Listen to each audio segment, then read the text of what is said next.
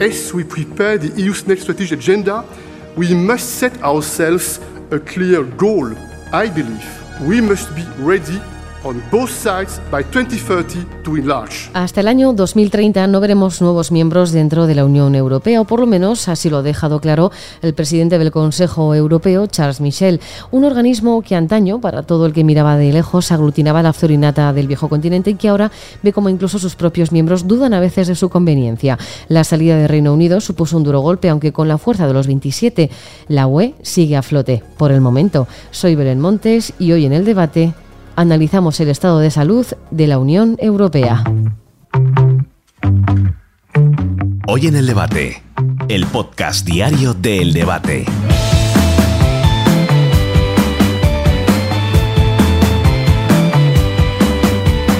La adhesión de los nuevos países a la Unión Europea pasa por el cumplimiento de los estándares de la Unión, garantizar el Estado de Derecho, la lucha contra la corrupción y, lo más complicado en algunos casos, las reformas económicas.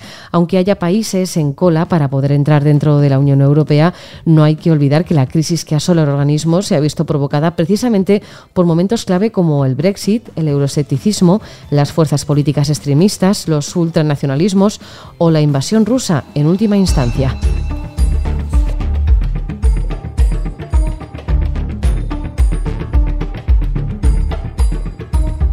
Ucrania, Moldavia, Albania, Bosnia, Herzegovina, Macedonia del Norte, Montenegro, Serbia y Kosovo, todos ellos son países que poseen el estatus de candidatos para poder entrar a formar parte de la Unión Europea. Eso sí, será a partir del año 2030. Aún quedan siete largos años en los que pueden ocurrir muchas cosas, entre ellas terminar la guerra entre Rusia y Ucrania, conflicto que actualmente centra las miradas de toda la Unión y de más allá de sus fronteras. Eduardo de Rivas es el subdirector del debate y corresponsal en Bruselas. Eduardo, ¿qué tal? ¿Cómo estás?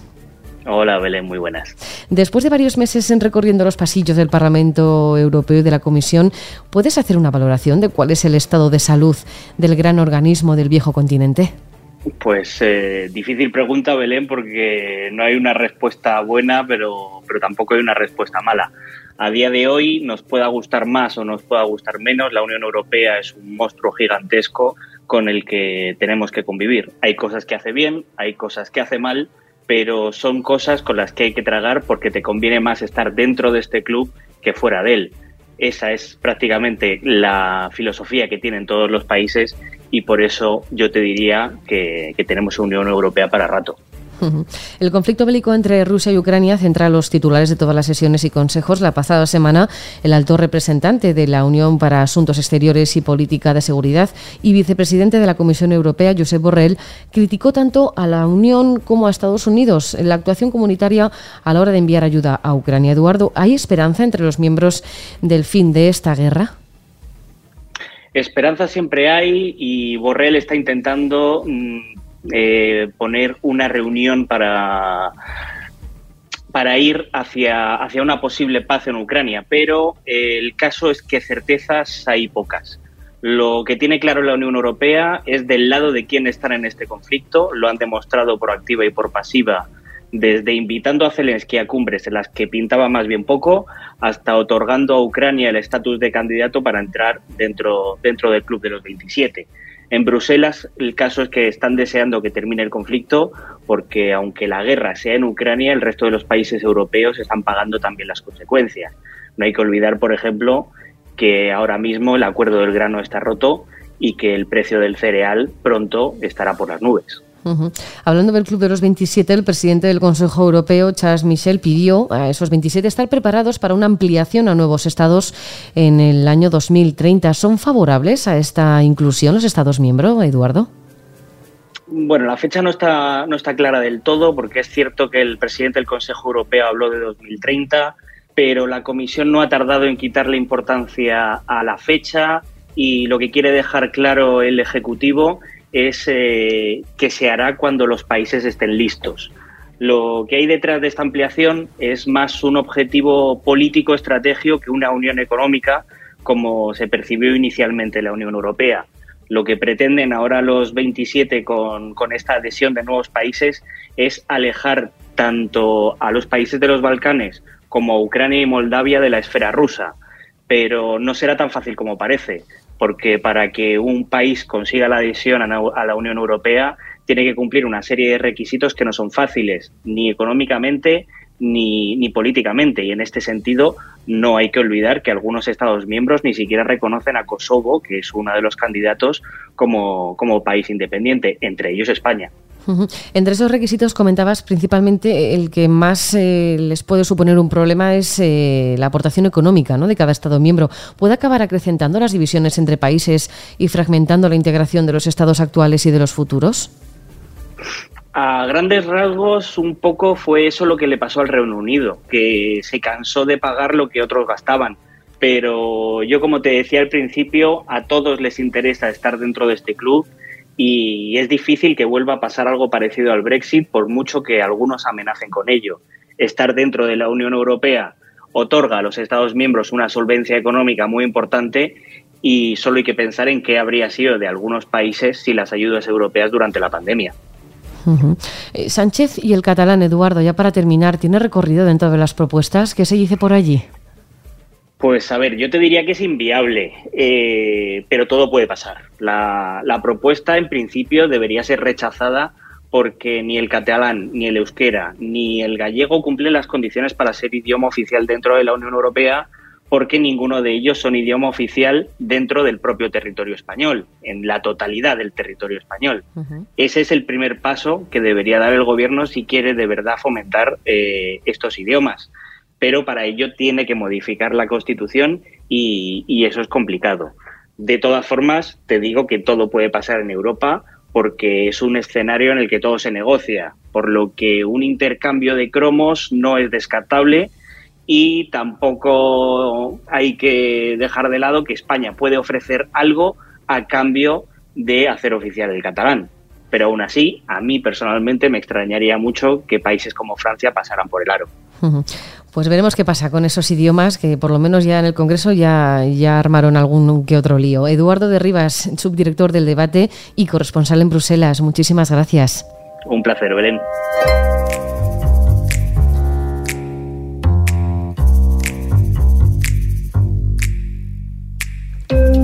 Existen países dentro de la Unión Europea que o bien tienen intención de abandonar el organismo o directamente quieren iniciar una crisis diplomática.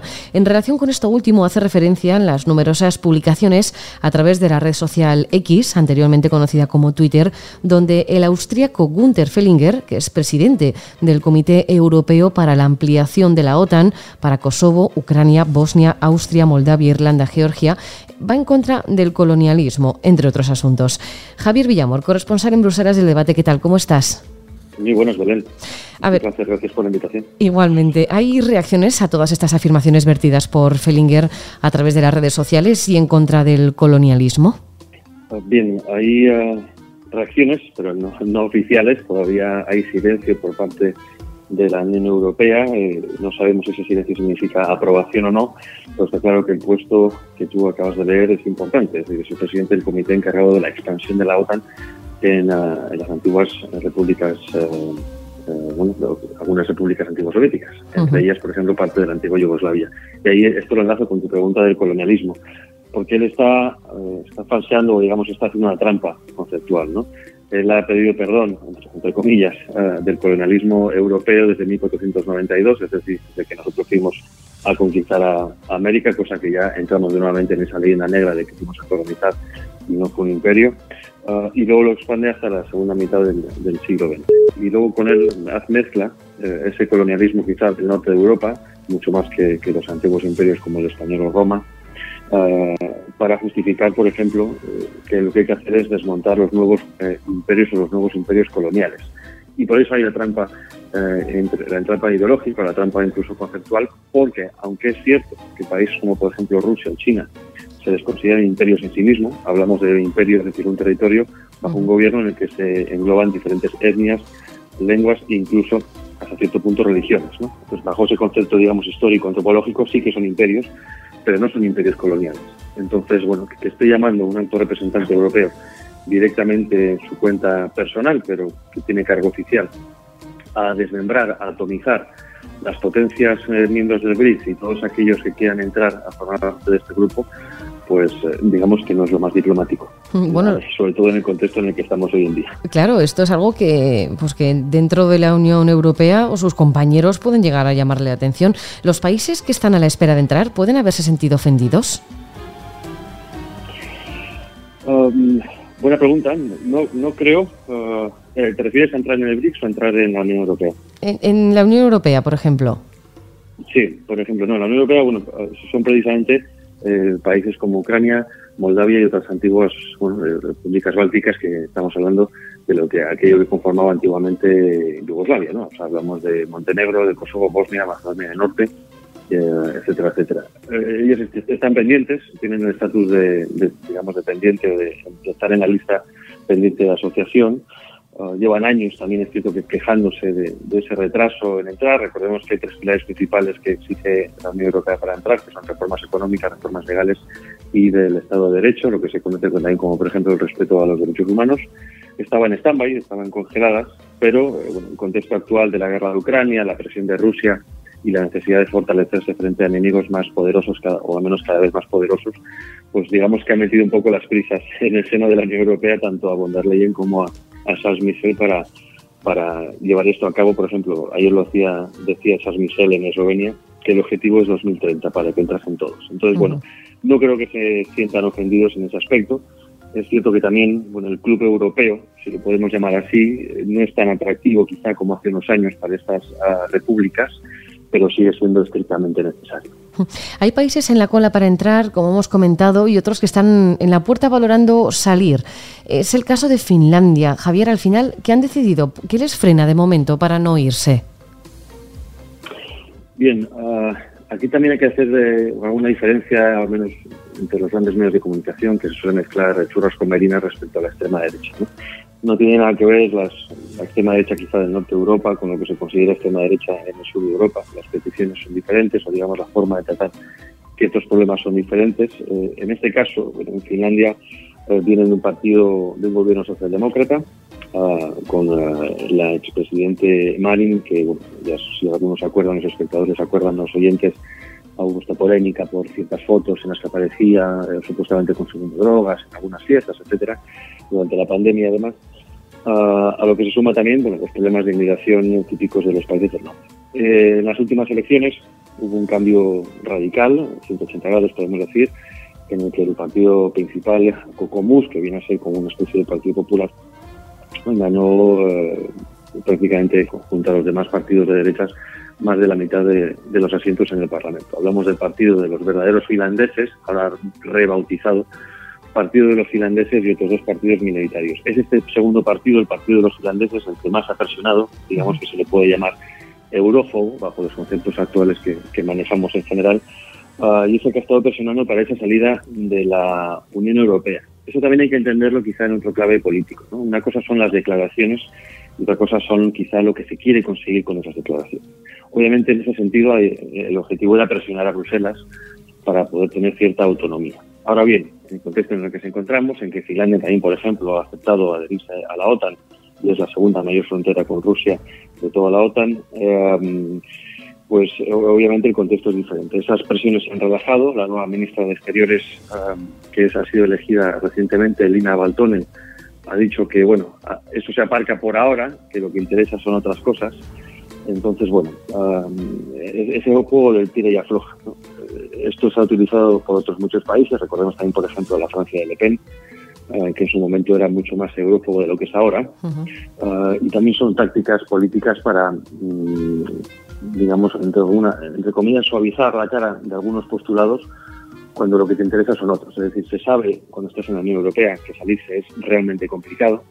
digamos que eso quizás sea el repóker, ¿no? el objetivo final pero eso te permite también para jugar y después conseguir otra serie de objetivos minoritarios, como puede ser un mayor control, bien sea de las fronteras o mayor autonomía respecto a Bruselas. Y estamos en esa balanza, ¿no? La lucha ahora, por ejemplo, de países de Visegrado, Hungría, sobre todo, y Polonia a la cabeza, que también, a raíz de la guerra de Ucrania, pues bueno, parece ser que se han olvidado algunas luchas ideológicas contra ellos, eh, dado que urge más eh, unirse frente a, Rusia que eh, fustigar a algunos miembros de la Unión Europea y vamos a ver cómo, cómo se juega esto, porque hay vientos de cambio en Europa. Así como en España todavía parece ser que la derecha no acaba de despegar, es cierto que en el resto del continente está habiendo un cambio de color en los gobiernos muy, muy importante, hasta el punto en el que se, algunas estadísticas o algunos um, quinielas dicen que en mayo, de, en mayo junio del año que viene, en las elecciones eh, de la Unión Europea, podrían incluso los conservadores, hablamos de conservadores o dos partidos, el ECR, European Conservative and Reformist, y, y los identitarios, Identidad y Democracia, podrían incluso eh, ser el primer partido dentro del Parlamento Europeo. Y eso significaría un cambio muy grande en la política europea, sobre todo porque recordemos que después de esas elecciones la presidencia rotatoria de la Unión Europea cae en el segundo semestre del año que viene en Hungría y después en Polonia. Es decir, que viene un año que va a ser bastante divertido, si me permites el, el chiste, para los para la izquierda europea. Pues seguiremos muy de cerca todas esas elecciones que se nos vienen de cara al próximo año. Javier Villamor, corresponsal en Bruselas del debate, muchísimas gracias. A vosotros un placer, como siempre.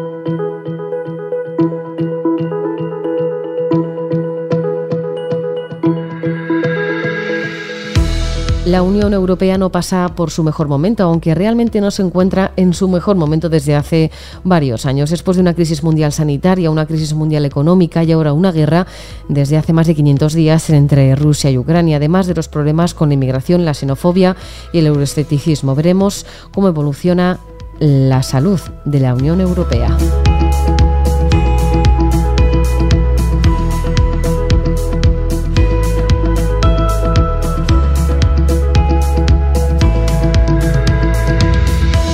Puedes escuchar este podcast en eldebate.com y en las principales plataformas de audio. Recibe un saludo de quien te habla, Belén Montes. Gracias por estar al otro lado.